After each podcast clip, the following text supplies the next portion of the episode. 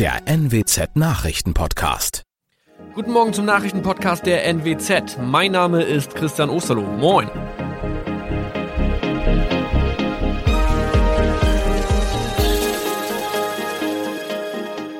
Und das sind unsere regionalen Nachrichten am Morgen. Die Grünen wollen Moorstraße in Oldenburg umbenennen.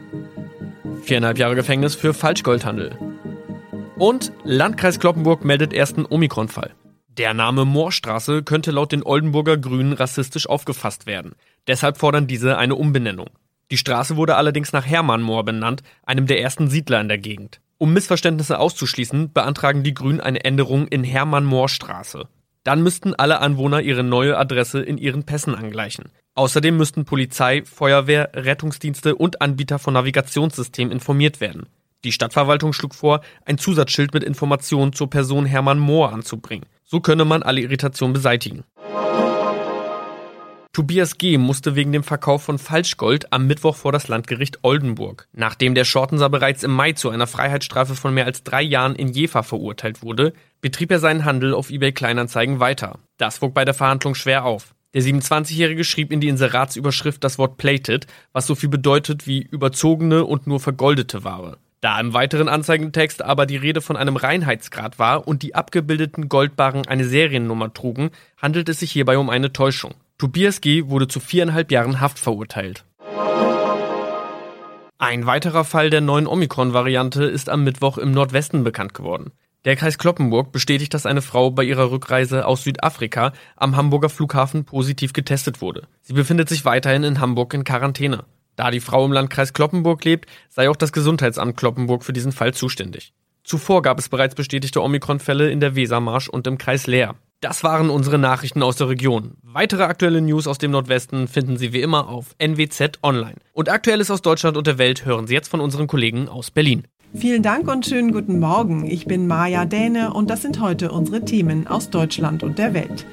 Rettungsmission in Afghanistan. Die Bundeswehr bringt weitere 200 Menschen aus Kabul in Sicherheit. Corona-Impfungen für Kids. Nach der Empfehlung der STIKO ist die Nachfrage nach Impfungen für Kinder sprunghaft angestiegen. Und Prozessbeginn. In Trier beginnt heute der Prozess um die tödliche Amokfahrt im Dezember 2020. In Afghanistan bleibt die Lage weiter extrem angespannt und die wichtigste Mission, möglichst schnell möglichst viele deutsche Staatsbürger und afghanische Ortskräfte in Sicherheit zu bringen, bleibt schwierig. In ersten Gesprächen mit den militant-islamistischen Taliban über die Evakuierung afghanischer Mitarbeiter hat die Bundesregierung keine Ergebnisse erzielt. Das hat Außenminister Heiko Maas gestern Abend nach einer Sitzung des Krisenstabs der Bundesregierung in Berlin gesagt. Wir haben derzeit keine belastbaren Sicherheitszusagen, dass die Taliban afghanische Staatsangehörige frei zu Flughafen passieren lassen. Da ist die Zahl der Ortskräfte, die auf die Flüge gelangen, bisher noch begrenzt. Trotzdem haben wir schon über 200 afghanische Staatsangehörige ausfliegen können. Die Hälfte davon sind Frauen gewesen.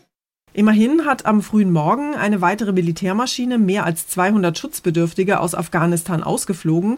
Damit haben die Flugzeuge der Bundeswehr inzwischen mehr als 900 Menschen in Sicherheit bringen können. Das Chaos in Afghanistan nach dem Abzug der US-Truppen war nach Ansicht von US-Präsident Joe Biden unvermeidbar. Offenbar hatte es keinerlei Warnungen der Geheimdienste gegeben, die einen so schnellen Kollaps von Regierung und Streitkräften in Afghanistan vorhergesehen hätten. Deutschland und die USA wollen mit Blick auf die Lage in Afghanistan weiterhin eng zusammenarbeiten. Biden hat gestern mit Bundeskanzlerin Merkel telefoniert. Ziel ist es, möglichst viele schutzbedürftige Menschen auszufliegen. Die Lage am Flughafen Kabul beschreibt Außenminister Maas immer noch als teilweise sehr chaotisch. Hunderte, manchmal Tausende drängten sich da vor den Zugangstoren. Dabei gäbe es auch Gewaltausbrüche. Kanzlerin Merkel hat inzwischen mit US-Präsident Biden telefoniert. Die USA und Deutschland wollen demnach weiter eng zusammenarbeiten, gerade auch am Kabuler Flughafen. Außenminister Maas betonte aber auch, das Zeitfenster für Evakuierungen sei wohl nur noch begrenzt. Ronny Tochau, aktuelle Redaktion. Die Taliban geben sich nach ihrer Machtübernahme in Afghanistan im Moment zumindest noch betont gemäßigt. Aber Experten nehmen den Islamisten diesen Wandel nicht wirklich ab und viele Menschen in Afghanistan wohl auch nicht. Unsere Korrespondentin Ann-Sophie Galli beobachtet die Lage in Afghanistan für uns aus Neu-Delhi. Ann-Sophie, wie geht es denn den Menschen in Afghanistan nach der Machtübernahme? Offenbar haben ja insbesondere Frauen große Angst, überhaupt noch auf die Straße zu gehen, aus Angst vor den Islamisten. Frauen sind zwar viel weniger in der Öffentlichkeit jetzt zu sehen, weil viele Angst haben und nicht so wirklich wissen, was sie erwartet, aber die Frauen, die noch draußen sind, die tragen oft keine Burkas, sondern die Kleidung wie früher. Der Wandel kommt wohl langsam. Jetzt gehen quasi die Ausländer und etliche Ortskräfte raus und einige Taliban-Anführer kommen aus dem Ausland zurück nach Afghanistan. Wir müssen weiter beobachten, wie sich die Lage entwickelt. Die Taliban geben sich zumindest im Moment betont gemäßigt. Gibt es denn auch Berichte über Repressionen? Zurzeit gibt es wenige Berichte, dass sich die Islamisten schlecht verhalten, aber es gibt Hinweise, dass sie ihre alte Ideologie nicht ganz über Bord geworfen haben. In den letzten Tagen gab es etwa mehrere unbestätigte Berichte von Hausdurchsuchungen bei ehemaligen Regierungsvertretern und Mitgliedern der Armee. Und gestern sagte eine bekannte Fernsehmoderatorin, dass sie nicht zur Arbeit gelassen worden sei, obwohl sie einen Hijab trug und ihren Ausweis dabei hatte. Generell glauben doch viele, dass die Taliban nicht bei ihrer weichen Linie bleiben werden, besonders wenn sie dann beginnen, ihr islamisches System in die Tat umzusetzen. Gibt es denn eigentlich auch Proteste gegen das neue Regime? Ja, es gab erste kleinere Proteste gegen die Herrschaft der Islamisten. In drei Städten etwa zogen Menschen mit der afghanischen Nationalflagge durch die Straßen und nach Videos in sozialen Medien endete dies auch mit Schüssen durch Taliban. Es gab auch noch andere Vorfälle. Informationen zur Lage in Afghanistan waren das. Dankeschön an Sophie. Der Sommer ist fast vorbei und die Corona-Infektionszahlen steigen weiterhin rasant an. Zwar sind mittlerweile 48 Millionen Menschen in Deutschland vollständig geimpft, aber das reicht noch nicht, mahnen Politiker und Gesundheitsexperten. Die meisten Covid-Kranken, die derzeit in deutschen Kliniken behandelt werden, haben keine Corona-Impfung, sagt der Leiter der Vereinigung für Intensiv- und Notfallmedizin. Und der Berliner Virologe Christian Drosten hat sich noch einmal eindringlich für eine Corona-Impfung ausgesprochen. Ungeimpften Erwachsenen steht ein schwieriger Herbst und Winter bevor, sagt er. Eine Auffrischungsimpfung schon im Herbst für den Großteil der Geimpften hält er dagegen nicht für notwendig. Lediglich bei alten Menschen sowie bei bestimmten Risikopatienten ist eine Auffrischungsimpfung sinnvoll, so Drosten. Die gute Nachricht immerhin ist, dass nach der Empfehlung der Ständigen Impfkommission für eine Impfung auch bei Kindern und Jugendlichen ab zwölf Jahren die Nachfrage bundesweit sprunghaft angestiegen ist.